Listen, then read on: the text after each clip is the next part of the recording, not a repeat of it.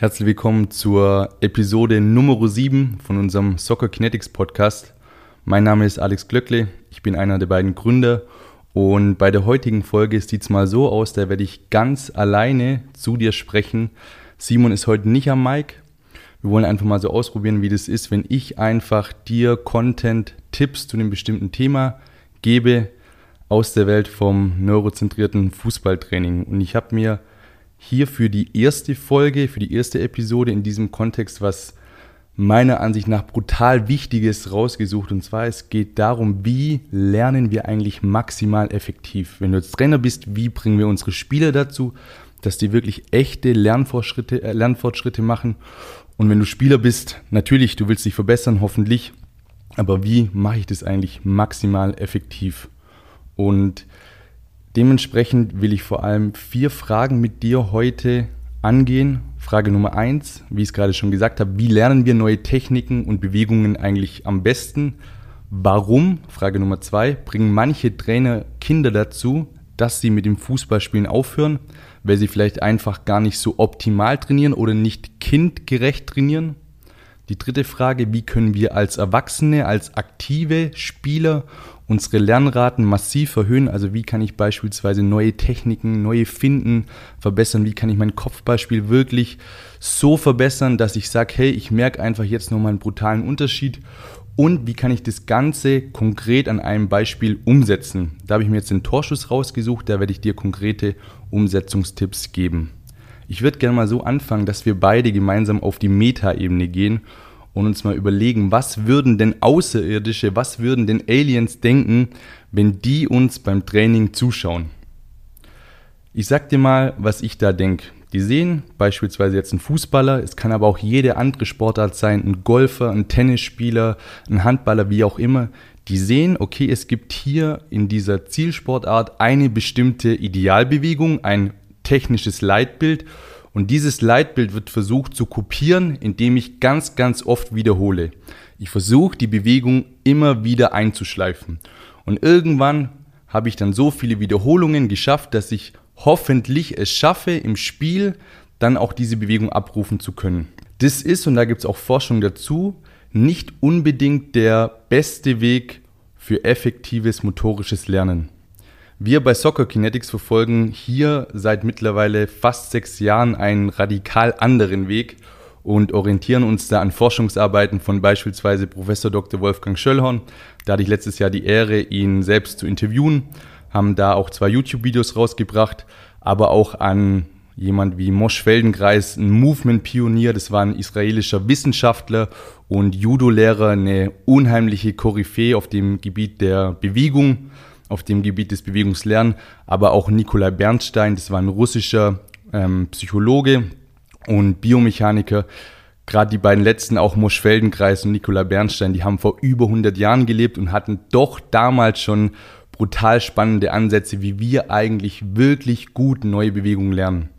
Und die Sachen, die ich jetzt auch gleich vorstellen werde, die werden auch heutzutage schon umgesetzt auch nicht gerade von unbekannten Personen. Beispielsweise in Thomas Tuchel macht er ganz, ganz viel von diesen Ansätzen, die wir auch bei Soccer Kinetics mittlerweile, wie gesagt, seit einigen Jahren gut pushen.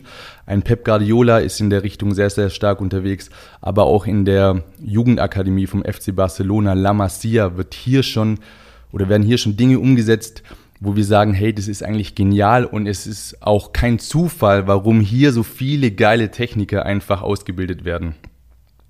Ich habe eingangs gesagt, wie aktuell ganz, ganz oft trainiert wird im Kinder- und Jugendbereich. Das schreckt manche Kinder eher ab davon, weiter mit ihrer Sportart zu machen, als da irgendwie ja so einen richtigen Hunger, richtig Bock dafür zu entwickeln.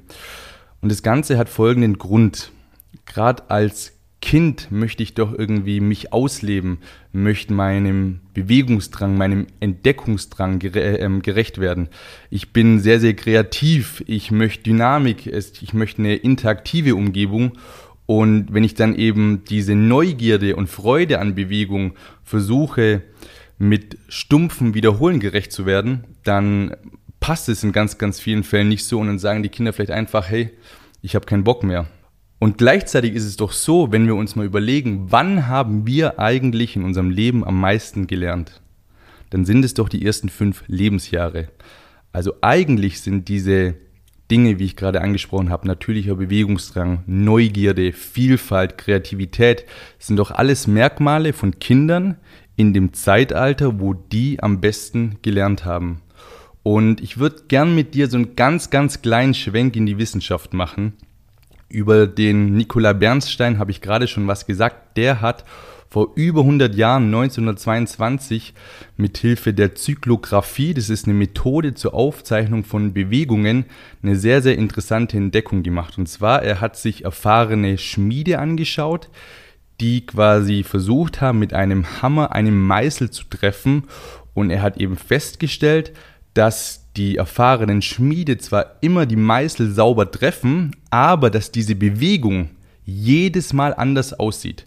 Dass die Bewegung von der Schulter oder vom Ellenbogen oder vom Handgelenk, dass es jedes Mal ein bisschen anders aussieht. Und Bernstein hat daraufhin den Begriff oder das Zitat geprägt, Wiederholung ohne Wiederholung. Das heißt, vor über 100 Jahren konnte er schon nachweisen, dass sich Experten spontan anpassen, dass die in der Lage dazu sind, ihre Gelenke gegenseitig immer wieder zu korrigieren, um dann am Ende sicherzustellen, dass das richtige Endergebnis erzielt wird.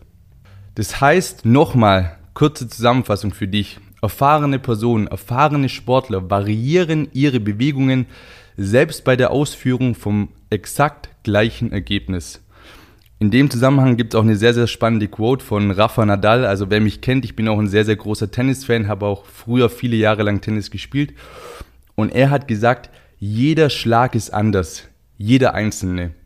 Und wenn du Fußballer bist, wovon ich ausgehe, sonst würde ich wahrscheinlich hier nicht zuhören, aber dann kennst du genau dieses Feeling. Du kommst, du kommst auf den Platz und hast vielleicht die Nacht vorher nicht so gut geschlafen Du hast vielleicht einfach so ein komisches Gefühl, der Ball kommt dir extrem hart vor. Das heißt, du fühlst dich ganz anders, wie du dich vielleicht zwei, drei Tage vorher im Training gefühlt hast. Oder die äußeren Bedingungen variieren. Ja, es hat zum Beispiel einen extrem schlechten Platz, den du jetzt heute vorfindest, oder es regnet brutal viel.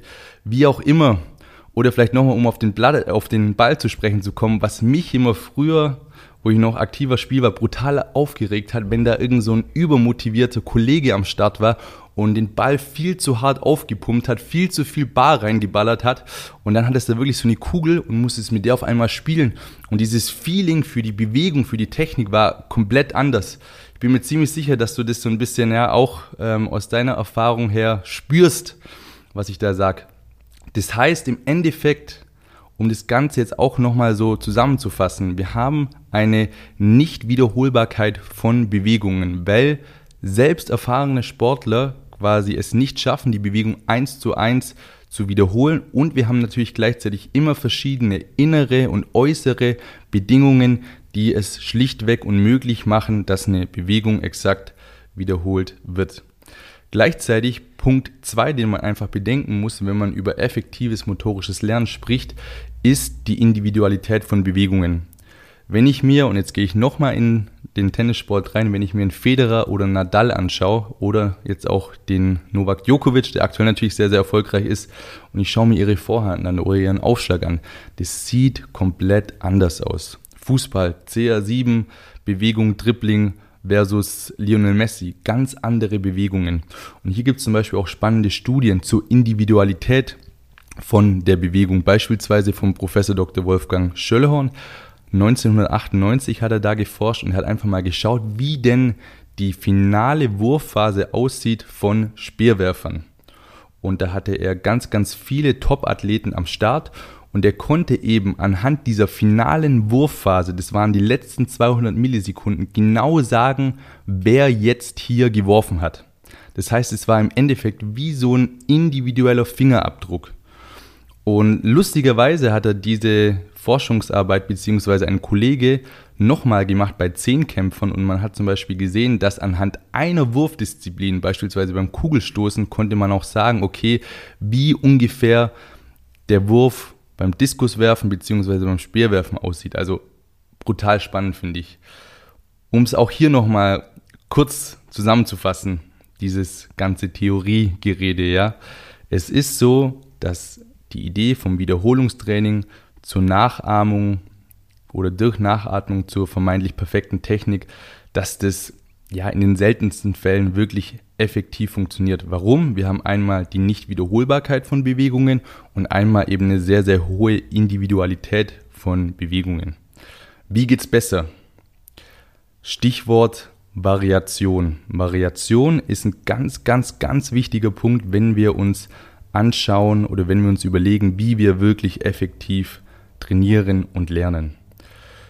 Grund Nummer eins, warum Variation sehr, sehr wichtig ist. Allein unser Körper ist auf Variation ausgelegt und benötigt sogar Variation, um zu funktionieren. Drei Beispiele. Beispiel Nummer eins: Herzratenvariabilität. Die Zeitabstände zwischen zwei Herzschlägen sind immer verschieden. Es ist sogar so, dass es besser ist, wenn sie eine große Variation haben, als eine kleine Variation. Also man sagt zum Beispiel niedriger Puls, aber hohe Herzratenvariabilität. Punkt Nummer zwei und drei sage ich in einem Aufwasch. Und zwar, wir haben zwei Augen und wir haben zwei Ohren. Wir haben zwei Augen. Warum? Wir brauchen zwei Seheindrücke, um ein vernünftiges räumliches Sehen zu haben. Wir haben zwei Ohren. Warum? Wir brauchen einmal diesen Abstand zwischen den Ohren, um dann eben auch sagen zu können, wenn wir Töne, Signale wahrnehmen, ob die von links, von rechts, von oben oder von unten kommen. Das heißt, unser Körper braucht Variation, um gut zu funktionieren. Punkt Nummer zwei, warum Variation sehr, sehr wichtig ist. Ich habe es vorhin schon kurz gesagt, die besten Lerner sind einfach kleine Kinder im Alter von 0 bis 5. Warum? Es ist alles neu, was die machen. Die variieren ihre Bewegungen ständig. Du hast zum Beispiel auch das Laufen lernen so gelernt, du hast nicht wiederholt, stumpf irgendwas, sondern du hast immer wieder probiert, hast variiert und hast dann am Ende es geschafft, dich zu bewegen als kleines Kind. Es gibt auch eine sehr, sehr spannende Studie, also es gibt viele Studien in diesem Bereich, einfach mal differenzielles Lernen bei Google Scholar eingeben. Aber es gibt eine sehr, sehr coole Studie, die ich erst vor kurzem das erste Mal gehört habe von Waddington und Adams. Ähm, die beiden haben mit 22 Fußballspielern Folgendes gemacht und das finde ich brutal spannend. Und zwar, sie haben einfach mal geschaut, okay, wie genau können die Spieler ihr Fußgelenk ansteuern und verschiedene Positionen einnehmen. Also beispielsweise 30 Grad Inversion, 20 Grad Eversion. Also wie gut können die das Sprunggelenk nach innen oder nach außen kippen und wie genau können sie das einfach einschätzen. Man hat den Spielern die Augen verbunden und hatte dann drei Bedingungen. Bedingung Nummer eins war mit, ähm, mit Barfuß, ohne Socken, Barfuß. Und man hat eben geschaut, okay, wie genau ist es? Und da waren die Fußballer wirklich ziemlich gut und hatten gute, gute Ergebnisse. Zweite Bedingung war dann der normale Fußballschuh. Und hier hat man festgestellt, okay, die sind weniger genau. Also macht ja auch irgendwie Sinn. Ja, jetzt haben sie einen Fußballschuh, das ganze taktile System ist so ein bisschen abgeschwächt und deswegen können sie einfach nicht mehr so genau den Fuß ansteuern. Und jetzt die dritte Bedingung war ein Schuh mit einer richtig fetten Sohle. Und eigentlich würde man ja jetzt denken, okay, die werden ja wahrscheinlich jetzt, weil das taktile System noch mehr, ich sage jetzt mal, aus dem Spiel genommen wird, die werden ja wahrscheinlich noch ungenauer in ihren Bewegungen. Aber genau das Gegenteil war der Fall. In dieser dritten Bedingung waren die sogar noch einen Ticken besser als in der ersten Bedingung. Warum? Weil sie eben schon zwei Informationen hatten und dann eben das Gehirn so clever ist und dann sagt, okay, hey, jetzt habe ich hier Setting Number One, barfuß, hier Setting Nummer 2, normaler Fußballschuh. Und jetzt nehme ich die Informationen, gleiche sie ab und habe dann in der dritten Bedingung, ja, wie es jetzt auch in dieser Studie war, das beste Ergebnis. Noch ein weiterer Punkt, warum Variation so wichtig ist. Überleg mal, welches Land es geschafft hat, in den letzten 50, 60, 70 Jahren, sage ich jetzt einfach mal, konstant mit die besten Techniker hervorzubringen. Das sind meiner Ansicht nach die Brasilianer. Und die haben es geschafft, obwohl sie nicht wirklich so professionelle Strukturen haben wie ganz, ganz viele Länder in Europa. Also meines Wissens hat es da oder hat es da nicht diese Fülle an Nachwuchsleistungszentren. Und auch in der Vergangenheit ist dieses Land natürlich auch ja nicht unbedingt mit ganz, ganz viel Geld und Professionalität im Fußball gesegnet gewesen. Und trotzdem gibt es richtig gute Kicker-Techniker aus diesem Land, egal ob ich jetzt hier Neymar aufzähle, Ronaldinho oder Pelé, das waren oder sind mit die besten Kicker. Aber warum ist es so? Die haben ganz, ganz viel Differenzen und die haben ganz, ganz viel Variation am Start.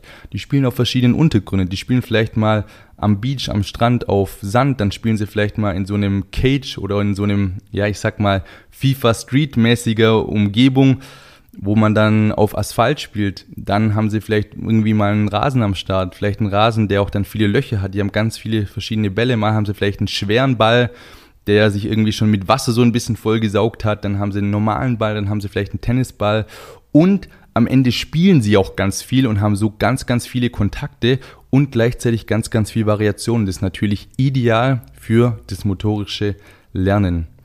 Jetzt noch ein dritter Grund, warum Variation so wichtig ist. Also Punkt Nummer eins war, dass unser Körper gut funktioniert. Punkt Nummer zwei war, wir brauchen Variation, um auch zu lernen.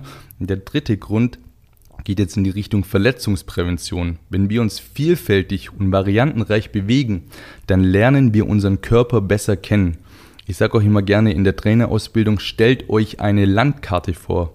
Stellt euch euren Körper als Landkarte vor und wenn ihr euch vielfältig und variantenreich bewegt, dann ist diese Landkarte von oben bis unten, von rechts nach links einfach schön klar. Jede Straße, jedes Dorf, jede Stadt ist eingezeichnet.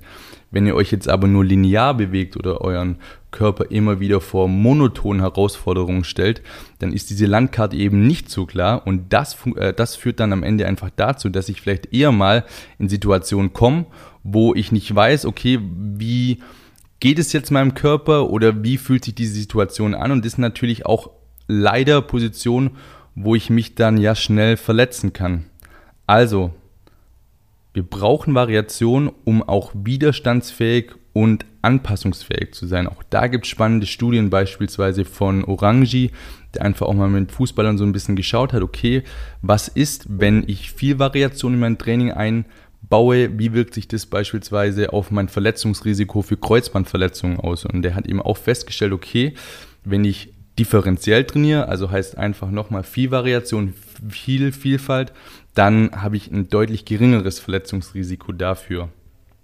Wir brauchen, um es nochmal zusammenzufassen, wir brauchen viel Neues, viel Rauschen, viel Differenzen, um gut zu funktionieren, um uns gut zu bewegen, um schnell zu lernen.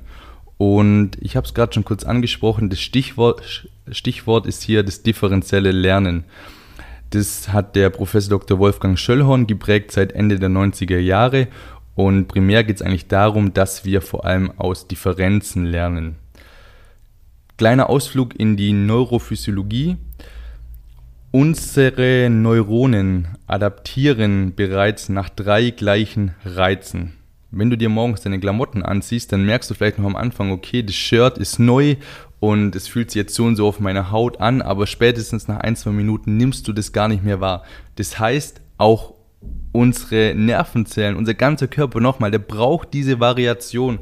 Und gleichzeitig noch ein spannender Side-Effekt ist es einfach so, wenn ich viel Variation, viel Differenz meinem Körper bzw. meinem Gehirn anbiete, dann habe ich eine sehr häufig stattfindende Dopaminausschüttung und das ist wiederum bei Kids mit ADHS auch ein sehr, sehr cooles Tool. Deswegen bekommen wir auch immer wieder die Rückmeldung bei Soccer Kinetics, wenn wir eben mit Kids, mit Jugendlichen trainieren, die in der Richtung einfach ein bisschen Probleme haben, wo dann die Eltern sagen, Eltern sagen ja, hey, mein, mein Kind ist einfach so ein bisschen ruhiger, ausgeglichener, ist viel besser in der Schule dabei, was mich persönlich natürlich auch immer brutal freut. Warum funktioniert das differenzielle Lernen so gut? Es gibt die sogenannte Interpolationsfähigkeit beim Menschen. Das heißt, wir sind in der Lage, Werte zwischen zwei bekannten Werten zu ermitteln. Das heißt, die Differenz von zwei Signalen führt dazu, dass wir ganz, ganz viel Input bekommen und unser Gehirn am Ende dann auch versteht, okay, was funktioniert am besten.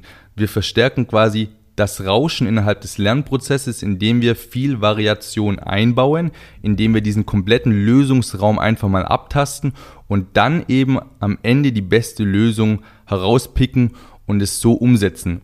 Und gleichzeitig ist es auch so, im Spiel hast du ja auch, wie ich es vorhin gesagt habe, immer verschiedene Rahmenbedingungen, dass es doch gar nicht Sinn macht, immer nur zu wiederholen, sondern einfach mal alles so ein bisschen abzuklappern und so kann ich dann eben wirklich in jedem Alter noch krasse Fortschritte in puncto Technik machen. Hier gibt es ein schönes Zitat vom Professor Dr. Wolfgang Schöllhorn, der hat mal gesagt, wenn wir außergewöhnliche Leistungen erzielen wollen, müssen wir außergewöhnlich trainieren. Und ich würde jetzt einfach direkt mit dir in die Umsetzung gehen am Beispiel vom Torschuss. Vorneweg noch ganz, ganz, ganz, ganz, ganz kurz Theorie. Und zwar auch hier gibt es eine Studie aus dem Jahr 2003 von Drockel und Schöllhorn, die über sechs Wochen ging. Man hat insgesamt zwölfmal trainiert mit aktiven Verbandsliga-Fußballern und man hat zwei Gruppen. Eine Gruppe hat eben differenziell trainiert und die andere hat normal trainiert. Und man hat eben am Anfang von diesen sechs Wochen einen Test gemacht, nach sechs Wochen und dann nochmal nach 15 Monaten. Und das Spannende war, diese Gruppe, die differenziell trainiert hat, also die nach den folgenden Gesichtspunkten ihren Torschuss trainiert hat, die ich dir gleich sage, oder nach diesen folgenden Ideen, die hat im, nach sechs Wochen und nach 15 Monaten deutlich besser abgeschnitten beim Torschuss, also das heißt Genauigkeit und Härte, als die Gruppe, die traditionell ganz klassisch den Torschuss trainiert hat mit eben vielen Wiederholungen. Was hat diese differenzielle Gruppe zum Beispiel gemacht? Das waren Differenzen beim Anlauf. Das heißt, sie sind nicht immer ganz normal angelaufen, sondern haben beispielsweise mal einen Anfersen eingebaut. Also das heißt, wo deine Ferse Richtung Po geht, kennst du wahrscheinlich aus dem Warm-up. Die haben Skibbings eingebaut oder einen Kniehebellauf, einen Hopserlauf. Die haben mit dem Standbein ganz viele verschiedene Dinge gemacht. Beispielsweise war das Standbein mal gestreckt, mal gebeugt, die Fußspitze hat mal nach außen gezeigt mal nach innen gezeigt. Auch das Spielbein bzw. Schussbein hatte ganz, ganz viel Variation. Das heißt, man hat man mit dem Außenriss geschossen, mit dem Innenriss. Das Spielbein hat man nur bis zur Hälfte ausgeholt. Mal hat das Spielbein direkt nach dem Ballkontakt, also nach dem Schuss abgestoppt. Mal war das Spielbein extrem gestreckt, mal wurde extrem durchgeschwungen. Also all das sind Ideen, wie ich dieses differenzielle Lernen umsetzen kann. Auch an der Körperhaltung kann ich spielen. Auch an meiner Kopfposition kann ich spielen ich greife vielleicht schon mal vor, das ist wahrscheinlich irgendwann mal eine spätere Folge, aber wir haben in unserem Innenohr das sogenannte vestibuläre System und das misst Kopf- und Körperbeschleunigung. Und in dem Moment, wo ich eben eine verschiedene oder eine andere Kopfposition einnehme, ist mein vestibuläres System ganz anders gefordert. Von daher kann ich auch da wunderbar Vari Variation erzeugen.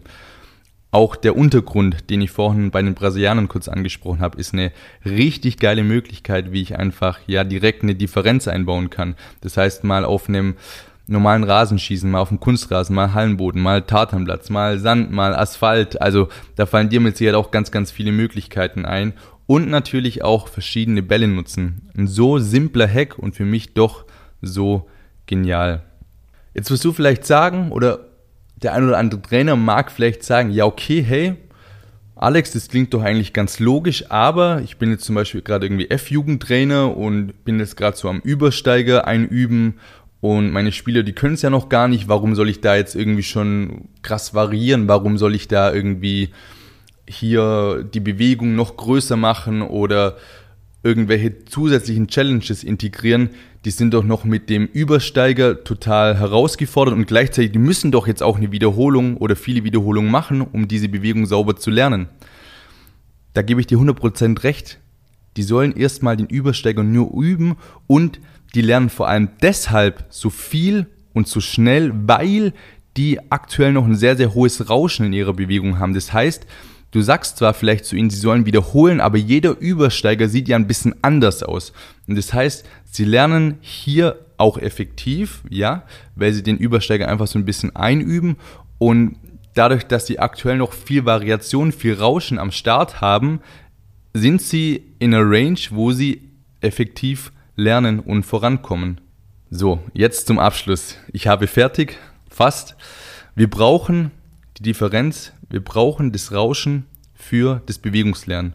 Und selbst wenn wir klassisch über Wiederholung versuchen zu lernen, ist es immer diese ganz leichte Variation innerhalb einer vermeintlich identischen Wiederholung, die dazu führt, dass wir lernen. Das heißt, wir müssen uns ein bisschen von dieser Vorstellung lösen, dass es eine richtige, wiederholbare Technik gibt. Gleichzeitig, wenn du jetzt aber auch sagst, hey, ich möchte in die Umsetzung kommen und wir bei Soccer Kinetics feiern es natürlich auch immer brutal, wenn Leute sagen, sie wollen schnell in die Umsetzung kommen. Ich pflege auch immer gern den Satz, wir sind Wissensgiganten, aber Umsetzungsdilettanten. Also wenn man nur einfach ganz, ganz viel Zeit hat, kann man das auch alles in zig Büchern, Seminaren, YouTube-Videos, Studien nachlesen oder nachschauen oder selber besuchen. Aber was am Ende des Tages wird wirklich umgesetzt? Und vorneweg nicht alles Bestehende über Bord werfen nach dieser Folge. Ja, auf keinen Fall. Durchaus auch immer kritisch sein mit den Sachen. Nichtsdestotrotz glaube ich, dass ein bisschen Variation eine sehr, sehr coole Sache ist, damit du oder deine Spieler nochmal richtige Fortschritte machen. Und wenn du jetzt sagst, okay, das würde ich gern vielleicht mit meinem Team irgendwie einführen, aber ich habe noch so ein bisschen Bedenken, wie kann ich das machen, fang doch erstmal an und baust ganz unterschwellig an. Vielleicht mit verschiedenen Bällen. Oder nutzt zum Beispiel diese Geschichte von den Brasilianern, die ich dir vorher erzählt habe, und bring so deine Spieler dazu, dass sie vielleicht auch so ein bisschen überzeugt sind und sagen, ja, hey, Coach, das macht Sinn, was du da gerade sagst. Oder überleg dir was eigenes. Aber ich bin immer der Meinung, wenn man für eine Sache brennt, wenn man davon überzeugt ist, dann kann man das Ganze auch sehr, sehr gut vermitteln. Und gleichzeitig möchte ich auch sagen, es gibt immer auch Spieler, die ein sehr, sehr hohes Sicherheitsbedürfnis haben und die brauchen dann auch die Wiederholung, also die einschleifende Wiederholung. Wie bei allem, es gibt so eine Art Glockenkurve. Für 80% der Spieler ist das der ideale Weg für die 10% am rechten Rand und am linken Rand ist es vielleicht nicht der optimale Weg. Das heißt, auch einfach mal ausprobieren, gerne auch Fehler machen und dann einfach anpassen. So, das war jetzt die erste, ich sage jetzt mal Solo-Folge von mir, die ich eingesprochen habe. Wenn ich jetzt gerade mich so ein bisschen umschaue und die Jungs hinter dem Mic anschaue, ich glaube, es ist ein bisschen länger geworden, als ich es gedacht oder geplant habe. Aber mir ist es wichtig, je nachdem, ob wir das jetzt auch in Zukunft machen oder nicht, was du von dieser Folge hältst. Deswegen schreib mir sehr, sehr gerne auf Instagram, auf unserem Soccer Kinetics Profil oder auch auf Facebook oder auf anderen Plattformen, wo du uns verfolgst, gerne, wie dir diese Folge gefallen hat, ob du das feierst, wenn ich das öfters mache oder wenn oder du sagst, hey, der Alex, der, der redet die ganze Zeit ohne Punkt und Komma, also lieber mal wieder ein Simon öfters ähm, zum, zum Wort kommen lassen, dann ist es irgendwie interaktiver. Wir sind da vollkommen offen. Kann auch sein, dass der Simon in Zukunft mal Folgen alleine einspricht, aber da wird mich einfach dein ehrliches Feedback interessieren. Gut, ich wünsche dir viel Erfolg bei der Umsetzung. Probier's. Ich sage immer, es gibt B-Werte und es gibt Verwerter. B-Werte bewerten alles, kommen aber nie in die Umsetzung und es gibt Verwerter, die müssen nicht alles gut finden, die können vielleicht auch hier und da ein bisschen kritisch sein, aber die setzen die Sachen um, von denen sie überzeugt bin. Ich hoffe und ich bin mir auch ziemlich sicher, dass du ein Verwerter bist. Ich wünsche dir viel Spaß beim Ausprobieren, wünsche einen schönen Tag und bis zum nächsten Mal. Dein Alex. Ciao.